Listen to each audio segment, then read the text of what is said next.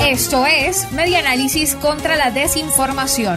Compartimos noticias verdaderas y desmentimos las falsas. Reconstruyendo la información para la democracia. En COVID registra que 76% de la población está en pobreza extrema. En Venezuela, quien no trabaja está casi obligado a caer en pobreza extrema.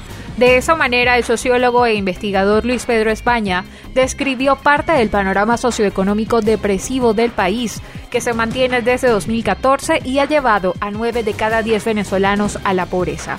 La encuesta nacional sobre condiciones de vida en COVID, elaborada por el Instituto de Investigaciones Económicas de la Universidad Católica Andrés Bello reveló que entre 2020 y 2021 la pobreza extrema volvió a tener un repunte en la población, motivado por la crisis de movilidad a raíz de la pandemia, reseña Crónica 1.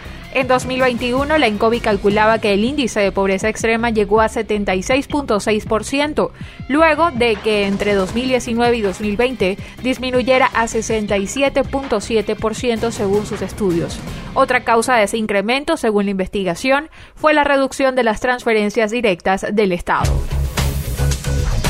Esto fue Media Análisis contra la Desinformación.